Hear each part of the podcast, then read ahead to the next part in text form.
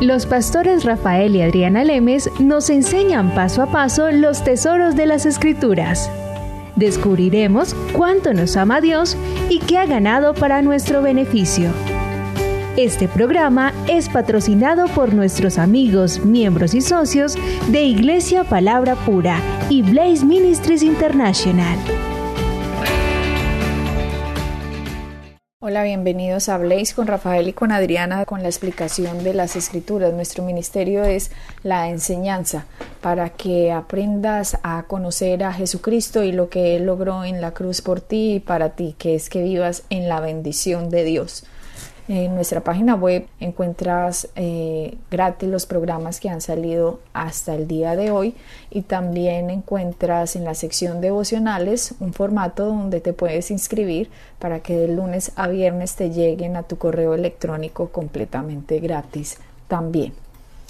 Eh, bueno, Rafael, continuamos con nuestra enseñanza. En el programa pasado habíamos hablado sobre el ayuno y mostrábamos cómo en las escrituras decían que el que ayunaba para ser visto por los hombres ya habían obtenido su recompensa. Su recompensa, sí. O sea, su recompensa era que los demás lo adularan, pues ahí está su recompensa. La gloria del hombre. Exactamente.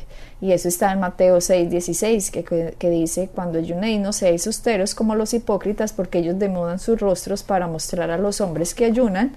De cierto os digo que ya tienen su recompensa.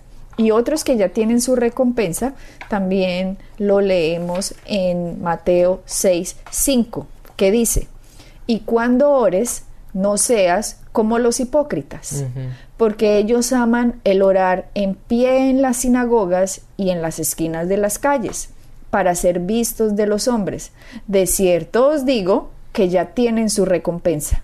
Mira como dos casos ya tienen su recompensa. Los que quieren que los demás los adulen por Ay, yo pertenezco al ministerio de, oración y me la paso orando y bombardeando las ventanas de los cielos y los cielos de bronce y tienen unos lenguajes, Rafael, que uno dice que uno no sabe nada, pues cuando utilizan todos esos términos tan súper espirituales, pero la palabra dice que el que hace eso para ser visto por los hombres ya tiene la recompensa en ellos, que era la adulación, listo, ahí está su recompensa, ya lo adularon. Pero miramos, Rafael, como Jesucristo tuvo que mostrar primero lo que la oración no era antes de enseñar lo que sí es. Y la oración no es para ser vistos por los demás. La oración es para que nosotros eh, podamos apropiarnos de lo que Jesucristo ya hizo por nosotros en la cruz. Entonces, la mayoría de los cristianos, Rafael, vamos a entrar al tema de la oración, ven la oración como para una oportunidad, como para que Dios actúe creen que Dios puede hacer como cualquier cosa, pero no creen que Él ya ha hecho algo. ¿Sí me entiendes? Es como se acercan a Dios como la mentalidad de que si yo hago esto, entonces Dios va a hacer esto por mí. No han entendido que Jesucristo ya hizo todo. Dios ya hizo todo lo que iba a hacer. Él actuó una vez y para siempre en la muerte, sepultura y resurrección de Jesucristo. A través de lo que Él hizo, a través de ese sacrificio, Dios ya ha perdonado, sanado, prosperado, Él ya ha liberado a la gente en ese acto de gracia. Por lo que a Dios se refiere, Él ya hizo lo que tenía que hacer. Es del hombre ahora recibir lo que Él ya hizo. La gente a veces se aproxima a Dios, Rafael, pidiéndole que haga algo, como si lo que Cristo hubiera hecho no hubiera resuelto el problema. Sí. Claro, eso es una, una, de las cosas que tiene la gente. La gente no, no entiende o no ha entendido lo que Cristo ya hizo en la cruz. Por lo tanto, piensa que ahora tienen que, tienen que, le tienen que pedir a Dios cosas que aún no ha hecho. Cuando la palabra dice, perdóneme, la palabra dice que todo ya está hecho. El, el, el, el trabajo que Dios iba a hacer ya está hecho. Ahora es simplemente obtener lo que Él ya hizo por medio de nuestra fe, porque todo eso ya Él lo ha provisto por medio de la gracia. Entonces, el concepto de la oración es muy diferente desde el punto de vista de lo que la, palabra nos enseña a cómo la gente lo ha venido usando todo el tiempo. Porque la gente piensa que por hablar y hablar y hablar y hablar y pedirle, pedirle, pedirle a Dios, Dios va a llegar un momento que te va a decir, sí, ya toma para que te calles. Sí. Porque ya me tienes harto, me tienes, porque te la pasas pidiendo. Como la parábola del juez injusto que ya estudiamos, ¿no? Que dijimos, de tanto que fueron donde el de, que el juez injusto dijo, no, a lo mejor esta mujer va a venir y me va a agotar la paciencia, más bien le doy lo que ya tiene, lo que ya quiere. Entonces pensamos que una persona que se pone a orar 20 horas, 8 horas, 10 horas porque mantiene en oración, entonces bombardea los cielos, entonces Dios le va a dar lo que está pidiendo y no es correcto. Esto no es correcto. Cada individuo debe recibir por sí mismo, por fe, lo que Jesucristo ya proveyó para beneficiarse de eso. Es como Dios ya nos ha dado un regalo, pero ese regalo no es nuestro hasta que no lo recibimos. Nosotros, por ejemplo, un ejemplo sencillo, Rafael, vemos a la gente, oremos para que Dios salve a Pepito. No, no, no, no. Pepito es el que debe escuchar la palabra y recibir lo que Cristo ya hizo en la cruz para poder recibir la salvación. Dios no va a ir a salvar a Pepito. Dios ya salvó a Pepito en Cristo. Pepito es el que debe recibir lo que Cristo hizo. Entonces, son oraciones, Rafael, que no tienen, que suenan bien, Pero suenan piadosas, ¿cierto? pero no son efectivas porque no están basadas en la palabra, en lo que él ya hizo. Sí, date cuenta que en Mateo, en el capítulo 9, la palabra dice, Jesús dice, orad pues dice, la cosecha ya está lista, la mía ya está madura. Orad, al Señor de la mies para que envíe obreros a su mies. Exactamente. Y la palabra dice, en Titus, la palabra dice que la gracia de Dios ha sido, ha aparecido a todos los hombres para, para salvación. Entonces ya es un hecho que está hecho. Lo único que tiene que hacer la gente es recibir aquello que ya ha sido dado. Así es sencillo. Y muchas veces la confusión de la oración piensan que lo que vamos a hacer es a pedir, a pedir, a pedir, a pedir hasta que Dios ya se arte de oírnos y simplemente diga, aquí está, y esa, ese, ese malentendido, esa falta de conocimiento de la palabra, lo que hace muchas veces la oración inefectiva y la gente se cansa porque se dan cuenta que no están obteniendo los resultados que, realmente deberían recibir. Porque generalmente la gente oye, sí que esta persona oró y recibió esto y generalmente se oye del púlpito, pero, pero la congregación en sí no, no ha entendido que la oración está basada en la palabra y no en el, rap, en el repetir y repetir y repetir, sino es, muy sencilla y de realmente mi tiempo de oración, si uno se la pasa en comunión con Dios constantemente, hablando con Él, pero la oración en sí es muy corta. ¿Por qué? Porque la oración en sí está basada nada más en la palabra, no en, simplemente el pedir y el, hablar y, el, hablar por hablar. Entonces vamos a un par de versículos, Adriana, para mostrarles esto. Vayamos a Primera de Juan, capítulo 5. Primera de Juan, capítulo 5. Vayamos al versículo 14 y dice, lo estoy leyendo, lo, voy a leer desde la nueva versión, no, esta es la Reina Valera, de hecho, la que estoy leyendo ahora. La Reina Valera.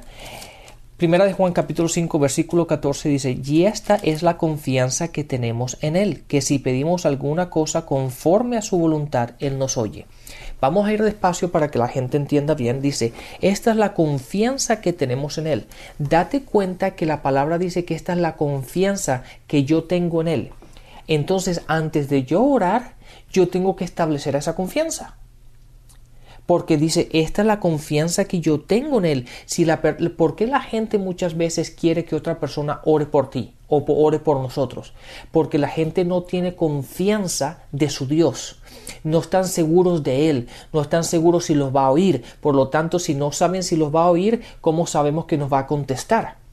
Y no tenemos, ¿verdad? Es, igual que cuando tú, cuando tú le quieres pedir un favor a una persona que tú realmente no conoces, te da como pena, no sabes si debería, lo, lo podrías hacer, lo deberías hacer. ¿Por qué? Porque no existe esa confianza.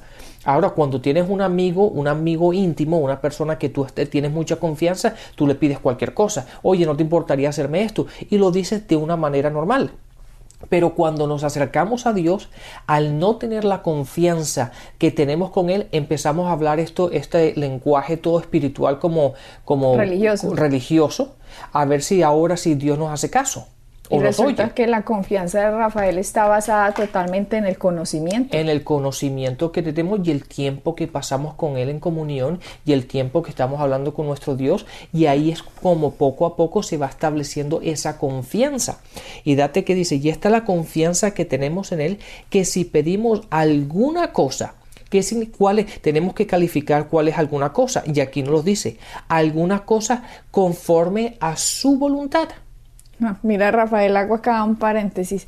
Tú dices, uh, la confianza, eh, cuando uno tiene amigos, uno tiene confianza con ellos, ¿cierto? ¿Por qué? Porque al amigo uno lo conoce, a la pareja uno tiene confianza con la pareja porque es con quien pasa su tiempo, con quien ha desarrollado una relación, a quien conoce, pero con Dios la gente como no lo conoce, entonces no saben cómo relacionarse con Él y empiezan a sacar de contexto como este versículo que dice, y esta es la confianza que tenemos en Él, que si pedimos alguna cosa conforme a su voluntad, Él nos oye. Y ahí es cuando la gente dice, ah, no. ¿Y qué tal que no sea la voluntad de Dios, por ejemplo, sanarme? Como ahí dice que tengo que orar conforme a su voluntad, entonces oremos, pues que tu voluntad se haga si quieres que se sane y si no que se muere, que se haga tu voluntad. Y eso no es lo que está diciendo este versículo. correcto. Claro, cuando dice conforme a su voluntad, significa, es que tenemos que ir por la base. ¿Qué es su voluntad? ¿Cuál es su voluntad? Y la, su voluntad es la palabra. la, Biblia es su testamento. Él nos ha dicho exactamente lo que, cuál es su voluntad, lo que Él va a hacer, lo que ya está hecho. ya lo encontramos aquí. Dice que su voluntad es buena, agradable, y, perfecta. Si ya nos dice que su voluntad es buena, ya queda descalificado algo malo que la gente piensa que Dios quiere que, que esa sea su voluntad. Inmediatamente queda descalificado. Sí, y ese pasaje que, que lo quiero lo quiero para que la gente que nos está escuchando lo encontramos en Romanos 12, donde dice en el versículo 2, 12, a no os conforméis a este siglo, sino transformemos por medio del renovamiento de nuestro entendimiento para que comprobéis cuál es la buena voluntad de Dios agradable y perfecta. Dice que para comprobarla hay que renovar la mente. Porque si yo no renuevo mi mente, no voy a comprobar lo bueno que es Él, porque está lleno de mentiras mi sistema de creencias, por lo tanto no tengo confianza en cómo acercarme con Dios, no sé cómo voy a orar y por lo tanto voy a ser ineficiente en la forma en que me comunico con Él porque no lo conozco. Exactamente. Entonces, lo que dice aquí, que esta es la confianza que tenemos en Él, que si pedimos alguna cosa, y esa cosa tiene que ser conforme a su voluntad, y su voluntad es la palabra. Entonces, por eso es muy importante antes de orar el saber con qué escrituras vamos a orar, porque orando las escrituras, orando su palabra, estamos orando de acuerdo a su voluntad. Y la palabra nos dice que si oramos de acuerdo a su voluntad, Él nos oye. Y entonces el siguiente versículo dice, y si sabemos que Él nos oye, cualquier cosa que pidamos, que es cualquier cosa, lo que acabamos de pedir de acuerdo a su voluntad, de acuerdo a su palabra, sabemos que tenemos las peticiones que, eh, que hayamos hecho. Entonces es así de sencillo, Adriana. la oración es muy sencilla. Una, tenemos que establecer confianza en nuestro Padre, saber quién es nuestro Dios, pasar tiempo con Él, entender, entenderlo y tener y podernos acercar así como somos. Mucha gente piensa que a la hora de orar o a la hora de acercarnos a Dios hay que cambiar la forma de hablar, hay que cambiar la tonalidad, hay que cambiar las palabras. No, Dios nos entiende exactamente así como como tú y yo hablamos con, entre nosotros mismos o con nuestros amigos, se puede hablar con Dios. Pero la gente piensa que para hablar con Dios hay que, cambiar, hay que, hay que hablar de una manera toda religiosa y con todas estas palabras. No, Dios nos entiende exactamente. Si tú eres como eres, exprésate como eres. Así es sencillo. Lo, pero sí es muy importante que conozcamos la palabra.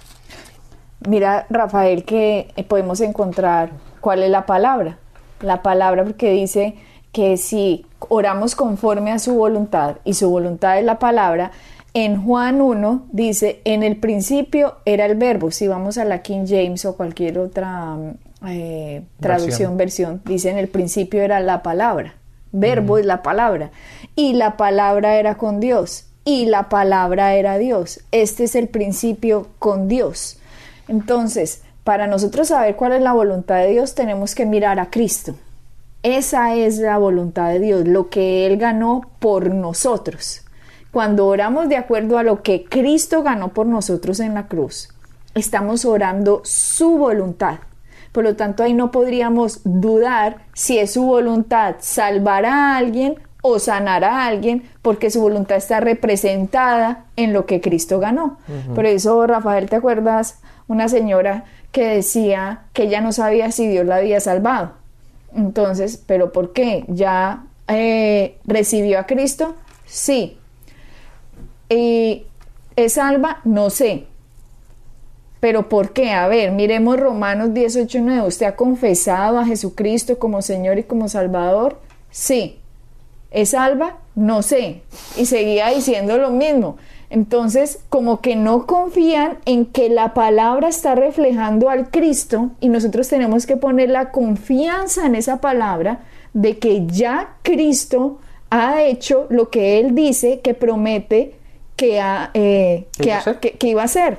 Entonces, en ese caso, ¿qué le podemos decir a esa señora? Ay, bueno, vamos a orar y ayunar para que Dios te salve.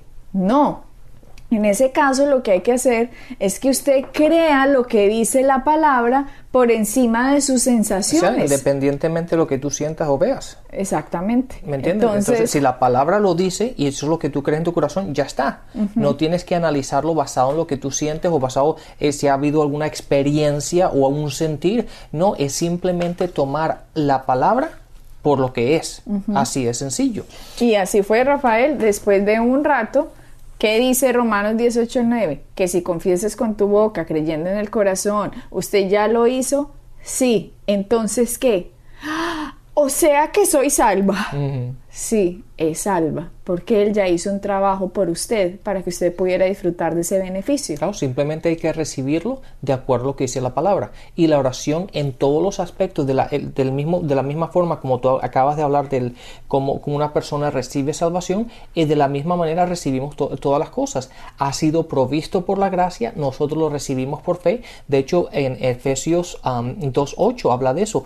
Todo ha sido dado por gracia, lo recibimos por fe.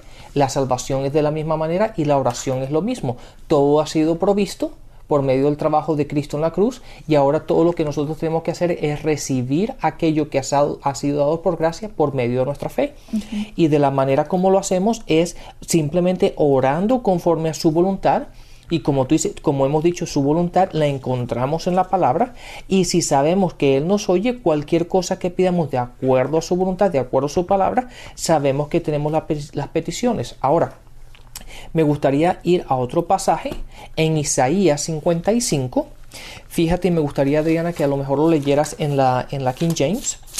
Isaías 55. Ah, pero yo dije la, la Reina Valera, perdón. Isaías 55, vayamos al versículo 11. Ok, dice, así será mi palabra que sale de mi boca. No volverá a mí vacía, sino que hará lo que yo quiero y será prosperada en aquello para que la envíe. Date cuenta que dice que mi palabra, su palabra, no va a regresar vacía. Eso es una, cosa, una de las cosas que yo siempre le digo a la gente. Dios está interesado en la oración de Él, en sus palabras, no en las nuestras. ¿Por qué? Porque Él no nos garantiza que nuestras palabras ah, van a ser efectivas, pero sus palabras, su palabra, su voluntad no va, no, va, no va a tener significado o no va a regresar vacía. Siempre va a ser prosperada y va a ser y va a y se va y va a hacer lo que fue llamada a ser. Entonces es muy importante que cuando oremos utilicemos las palabras, la, la palabra de Dios. ¿Por qué? Porque Él nos garantiza que si lo hacemos, de esa forma y lo hacemos de acuerdo a su voluntad, que es su palabra, sus palabras no van a regresar vacías. Entonces es por eso tan importante, Adriana, que la gente no se apresure. Yo le digo a la gente, no tómate el tiempo para orar. Date cuenta que si es la voluntad de hoy, va a ser la voluntad mañana, pasado y la próxima semana. La gente piensa que las oraciones se tienen que hacer en, el momento. No necesariamente. Toma tu tiempo en saber qué es lo que estás orando, cuál es el propósito, qué es lo que dice la, palabra con respecto a la situación que te estás enfrentando. Y una vez que tienes una buena base, unas, las escrituras en las cuales te vas a, vas a poner y establecer tu fe, entonces puedes orar con seguridad. ¿Por qué? Porque sabes que estás orando de acuerdo a la voluntad del Padre. ¿Por qué? Porque estás utilizando su palabra este, Él te garantiza que te está oyendo y si te está oyendo, Él sabe que te va a contestar tus oraciones. Es así de sencillo y no hay que complicarlo. Lo que lo complicamos es cuando nosotros ponemos nuestras emociones, nuestras palabras, nuestras sensaciones y añadimos todo eso y no llegamos a, ninguna, a ningún resultado pero siempre y cuando pongamos la palabra delante de nosotros y siempre usemos la palabra de Dios para nuestras oraciones, estamos garantizados, Dios nos garantiza que Él nos oye y Él nos responde. Entonces, Rafael, la oración tampoco, como el ayuno, no es un medio para torcerle el brazo a Dios y obligarlo a hacer algo. Tenemos que entender que la oración simplemente nos conecta acerca de lo que Él ya hizo, nosotros decimos su palabra y la palabra de Dios no regresa vacía, sino que hace lo que eh, para lo que fue, fue, enviada. Exactamente. Hace su propósito. Entonces, la oración recibe por fe lo que él ya hizo. La gente le gusta mucho orar en futuro, Rafael. Por ejemplo, eh, oran, Señor, sana a tal persona. ¿Por qué? Porque no han entendido que la sanidad fue provista en Cristo. Entonces lo que hay que hacer es orar para que esa persona reciba la sanidad que Cristo ya proveyó. Claro, es que, es que cuando dicen Dios, cuando Él me sane, cuando me sanará o cuando va a sanar, ya Él ya lo hizo. Entonces, cuando uno ora de esa forma, no está orando de acuerdo a la palabra, uno simplemente está hablando. ¿Por qué? Porque la palabra dice, si nos vamos a, a Mateo 8, a segunda de Pedro, a Isaías 53, vemos en todos esos pasajes que la palabra dice que ya Él ya lo hizo. Fue un hecho ya hecho en la cruz. Por lo tanto, cuando le decimos a Dios, Dios, ¿cuándo me vas a sanar? O Dios, sáname. Dios, Dios mira a Jesús y nos mira a nosotros diciendo, ¿de qué hablas? ¿Por qué? Porque ya yo lo hice. ¿Qué es lo que no entiendes? Que ya eso ya está hecho.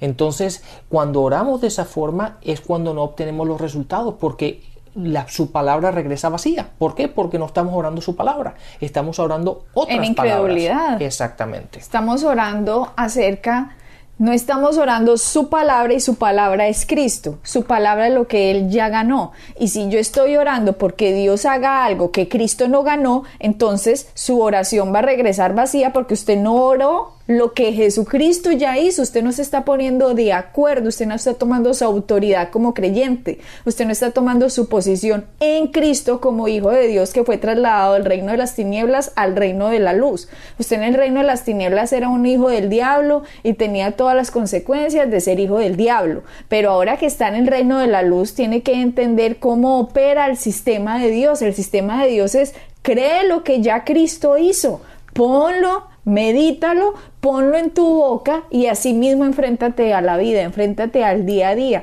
Orar es ponerse de acuerdo con lo que Él ya hizo, es declarar lo que Él ya hizo. Si está con un dolor, Rafael, con una enfermedad, con lo que sea, es decirle a la montaña que se quite y se eche en el mar, es decirle a los dolores, es decirle a lo que sea que tenga un nombre, váyase en el nombre de Cristo porque yo tengo una herencia porque yo recibí una herencia y yo he sido sanado por las llagas de Cristo, por lo tanto yo estoy en el reino de Dios y tengo unos derechos, los derechos de la bendición. Exactamente, y Adriana, lo podemos comprobar otra vez en Juan, en el Evangelio de Juan, en el capítulo 15, en el versículo 7, este Jesús hablando dice, si permanecéis en mí, pero no solamente ahí, no solamente el para dice, y mis palabras permanecen en vosotros.